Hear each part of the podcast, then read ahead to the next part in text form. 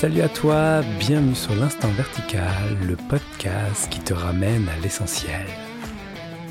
Ouvre bien grand tes oreilles, installe-toi confortablement et laisse les mots t'inspirer profondément.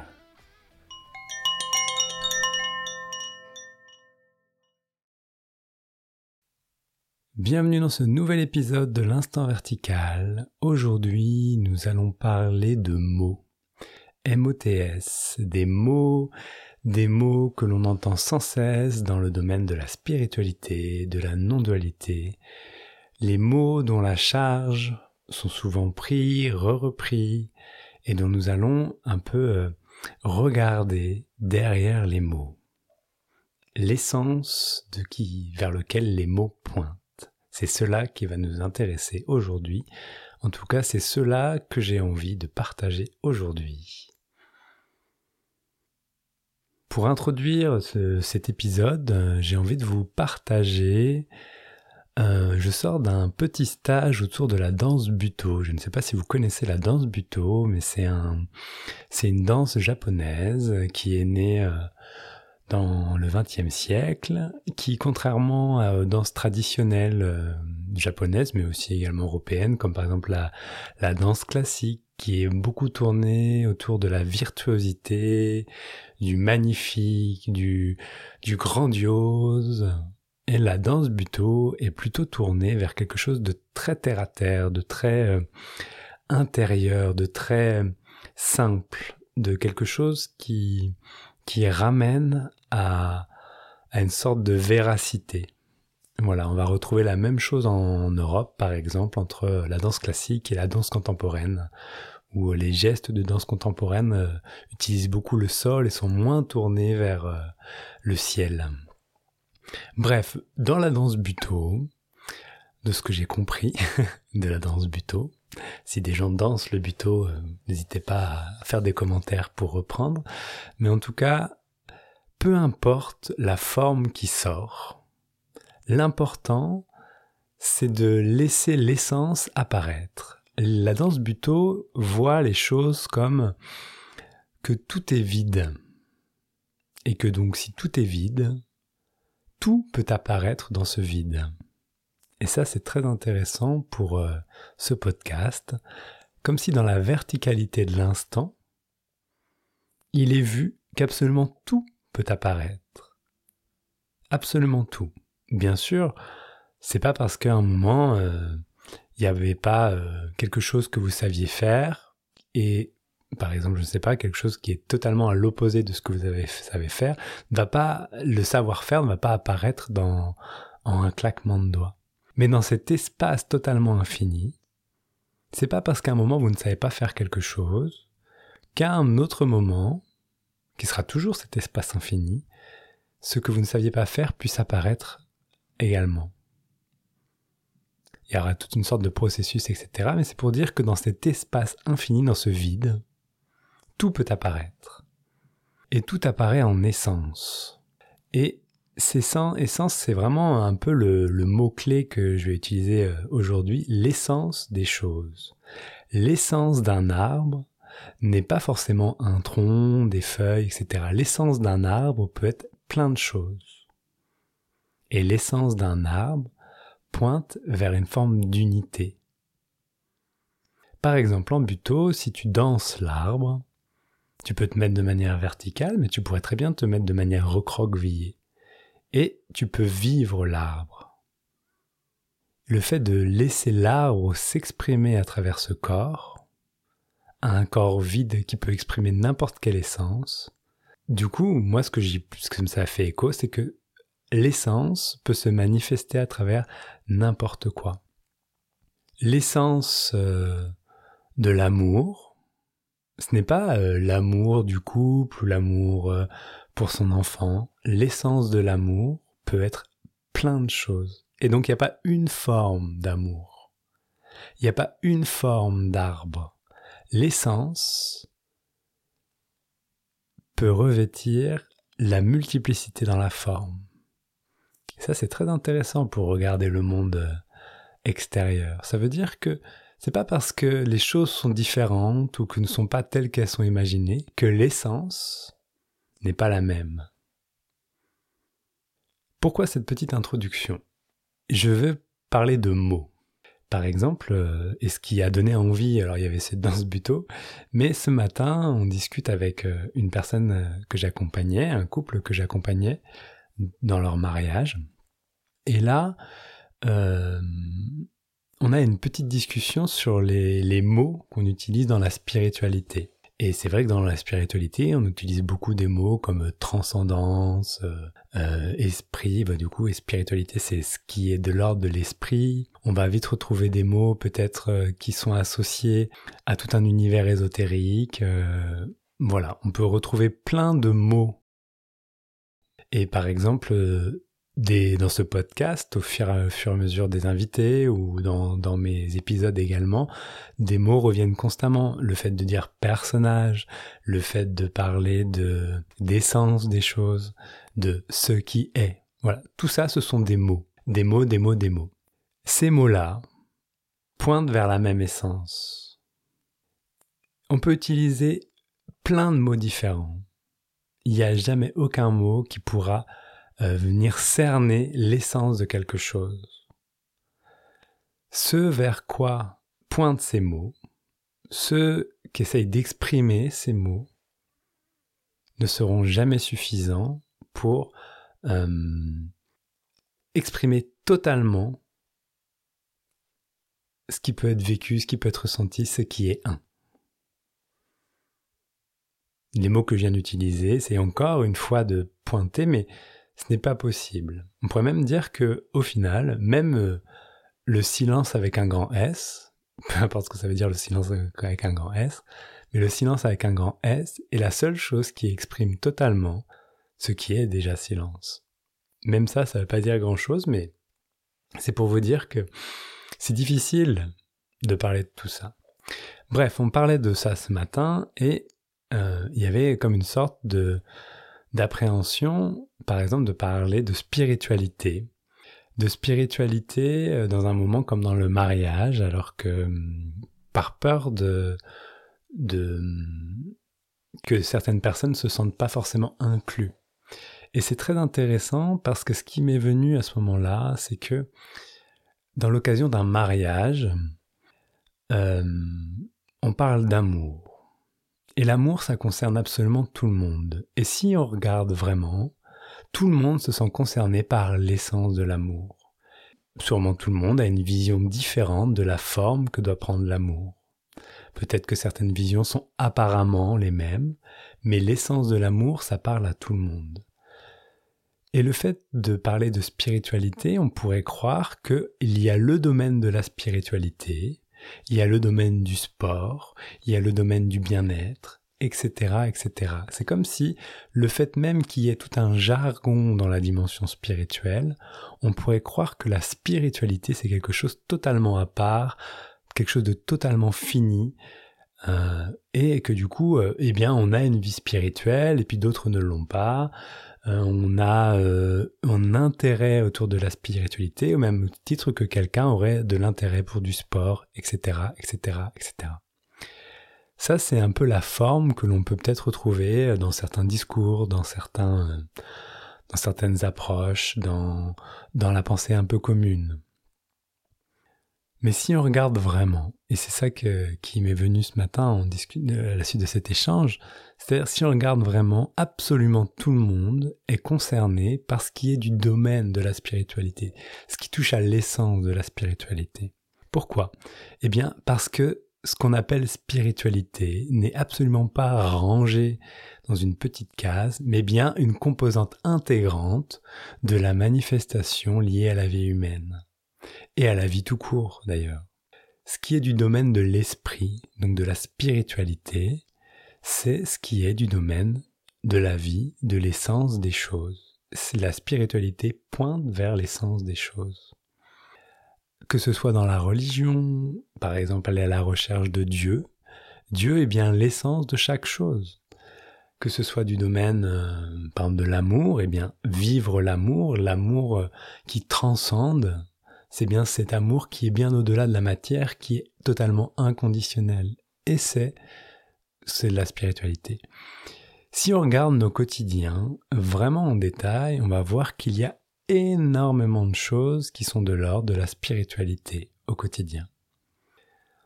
On pourrait par exemple se demander pourquoi l'être humain organise des rituels à, à tort et à travers. On organise un rituel quand quelqu'un fait son anniversaire, on organise des rituels quand on se marie, on organise des rituels quand quelqu'un part à la retraite, on organise des rituels pour un oui ou pour un non. Cette notion du rituel, qui est fortement imprégnée euh, de la vie humaine à travers l'ensemble du globe, hein, est une manière, une célébration, et on célèbre quelque chose qui peut être concret, mais on célèbre aussi quelque chose qui pointe vers un invisible. Et ce rituel, on l'a euh, de manière quotidienne dans plein plein de, champs de la vie. On va voir aussi que euh, par exemple la spiritualité, on dit qu'est-ce qui est de l'ordre de l'esprit, pour répéter encore euh, ces mots-là, sont de voir qu'il y a une forme de interdépendance, qu'il y a une reliance dans la vie et qu'on n'est pas quelque chose de séparé. Eh bien, on va retrouver ça à travers tous les tous les principes, par exemple, d'utilisation de la nature, on va retrouver la spiritualité dans le fait de manger, dans le fait de respirer. On va retrouver euh, dans l'utilisation du corps, se relier au corps est éminemment spirituel, que l'on fasse du sport ou, du yoga ou de la méditation, peu importe, c'est éminemment spirituel. Le fait de prendre conscience euh, euh, à travers les sens est éminemment spirituel, c'est de l'ordre de l'esprit, la pensée, l'intellect et de l'ordre de l'esprit également. Il n'y a rien qui soit en dehors de l'esprit avec un grand E. Alors qu'est-ce qui va différencier par exemple la raison de cette dimension spirituelle? Eh bien on pourrait dire que cette dimension spirituelle, en tout cas c'est comme ça que j'ai envie de la nommer, c'est une forme d'ouverture sur un inconnu, sur quelque chose qui n'est pas su, et dont il y a une aspiration à vivre l'expérience, à connaître, comme si la spiritualité c'était un mouvement naturel pour connaître l'esprit, pour vivre l'esprit. Dans la tradition chinoise, il y a un idéogramme qui, qui se compose d'un carré surmonté d'une croix qui elle-même est surmontée d'un croissant, euh, un demi-cercle ouvert vers le haut. Ce, ce carré peut représenter le corps, qui représente la stabilité, ce qui est concret, la croix peut représenter tout ce qui est de l'ordre de la pensée, de l'émotion, du sentiment. C'est tout ce qui est fluctuant, qui, qui donne de la matière, qui vit, qui fait permettre de, de vivre cette horizontalité, cette verticalité. Et ce croissant ouvert totalement sur euh, le monde, sur absolument tout, et cet appel à, la découverte de l'inconnu. Donc quand on se lance dans une aventure, c'est éminemment spirituel. Tout cela, ces trois espaces, le carré, la croix et le croissant, sont, euh, on va dire, pour une, appréhension de l'être humain, on va dire, équilibrée selon cet idéogramme, sont à peu près euh, de la même taille. Si ton croissant est gigantesque et que ton, ta croix est toute petite et ton carré est toute petite, c'est sûr que là, on risque de dire que peut-être que tu es un peu perché et que du coup, cette vie spirituelle prend toute la place, au point d'en oublier totalement le corps, au point d'en oublier totalement euh, la vie quotidienne, euh, les relations, etc. On pourrait dire que si ta croix est gigantesque et que ton petit croissant surplombe cette croix et que ton carré est tout petit également, bah ta vie intellectuelle, ta vie mentale prend beaucoup de place au détriment euh, de, du soin du corps, peut-être quelqu'un qui fait pas beaucoup de sport, qui réfléchit beaucoup et qui ne s'intéresse pas beaucoup à ce qu'il ne connaît pas, ou alors que si ça peut être prouvé intellectuellement. Et si on a quelqu'un, par exemple, qui a un énorme carré, une toute petite croix et un tout petit croissant, on pourrait comparer ça à quelqu'un qui, fait de la gonflette euh, à fond les ballons, mais qui n'a rien dans la tête et qui ne s'intéresse à rien d'autre. C'est très très très stéréotypé les trois exemples que j'ai donnés, mais c'est pour vous donner un aperçu que cette spiritualité, c'est ce goût pour euh, l'ouverture, etc. C'est quelque chose qui est inhérent à l'être humain Et ça prend vraiment une place importante dans euh, la vie quotidienne.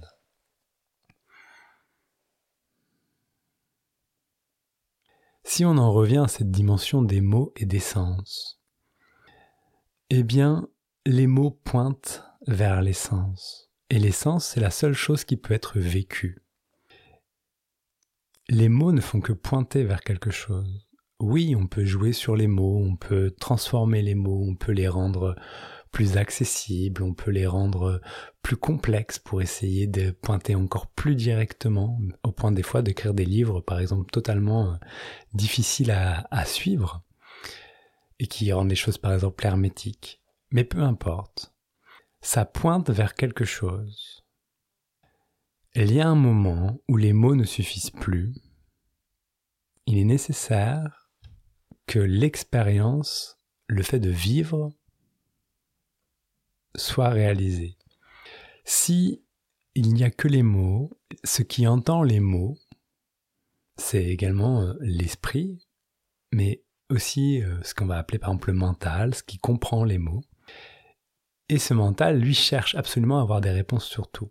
Le fait de passer aussi par l'expérience, par le vécu concret, eh bien, c'est vraiment euh, une forme de intégration globale de ce vers quoi ça pointe. Donc si je reprends mon exemple du buto par, le, par lequel j'ai commencé, plutôt que de voir l'arbre et de me dire tiens, je vais danser arbre. Eh bien si je danse arbre, tout de suite, si la tête prend le relais, elle va essayer de ressembler à un arbre. Mais ressembler à quel arbre? Des formes d'arbres, il y en a des milliards. Pourquoi choisir l'un plutôt que l'autre, à part si c'est rentré dans une forme de cliché? Dans ces arbres, c'est d'aller capter l'essence de l'arbre et de le laisser traverser le corps à ces moments. Il peut être vu lorsque l'essence traverse que l'arbre est vécu totalement à travers le corps. Il peut donc être vu que arbre peut prendre corps, que ce corps peut être à la fois arbre et humain, qu'il n'y a aucune limite. Il peut être vu que pour qu'il y ait arbre dans ce corps, il est nécessaire de se rendre compte qu'il n'y a pas une entité complètement séparée qui fait arbre. C'est simplement l'essence de l'arbre qui peut traverser l'essence du corps humain. Tout est une histoire d'essence. Et lorsqu'il y a une implication totale dans le geste, une totale disponibilité à regarder les choses telles qu'elles sont, et je vous invite à, vivre des choses similaires si vous en avez envie, il peut être vu qu'il n'y a rien ni personne qui décide du geste qui va être fait. Le geste apparaît. L'essence de l'arbre apparaît dans le corps il y a peut-être tout simplement des mots, une consigne qui résonne, et hop, l'essence de l'arbre apparaît. Peu importe sa forme, peu importe le, mm, le processus par lequel l'arbre, l'essence de l'arbre apparaît. L'essence de l'arbre apparaît dans le corps. D'où est-ce que ça apparaît? Ça, c'est une question que vous pouvez vous poser.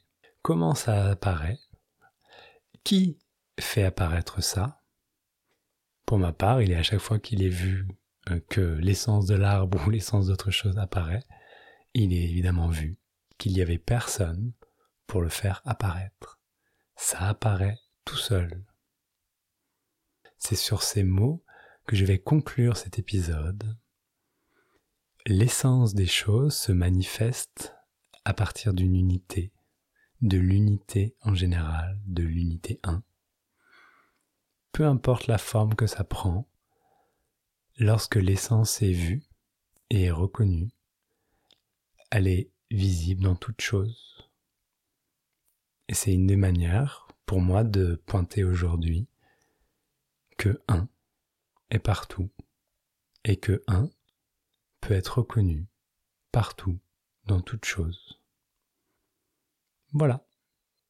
Merci de ton écoute et hum, je ne sais pas si tu as vu les réseaux sociaux euh, ces derniers jours, mais j'organise un, petit euh, événement pour les 1 an de l'instant vertical qui approche. Et cet événement se passera à Toulouse en présentiel pour faire des expériences concrètes et pas seulement entendre des mots à travers des, un écouteur ou un casque, mais bien faire des expériences concrètes en présence de vraies personnes. Et on sera quatre intervenants. Il y aura Heidi Dupré, Anthony Béraud et Elvira qui ont déjà participé à des épisodes de l'Instant Vertical.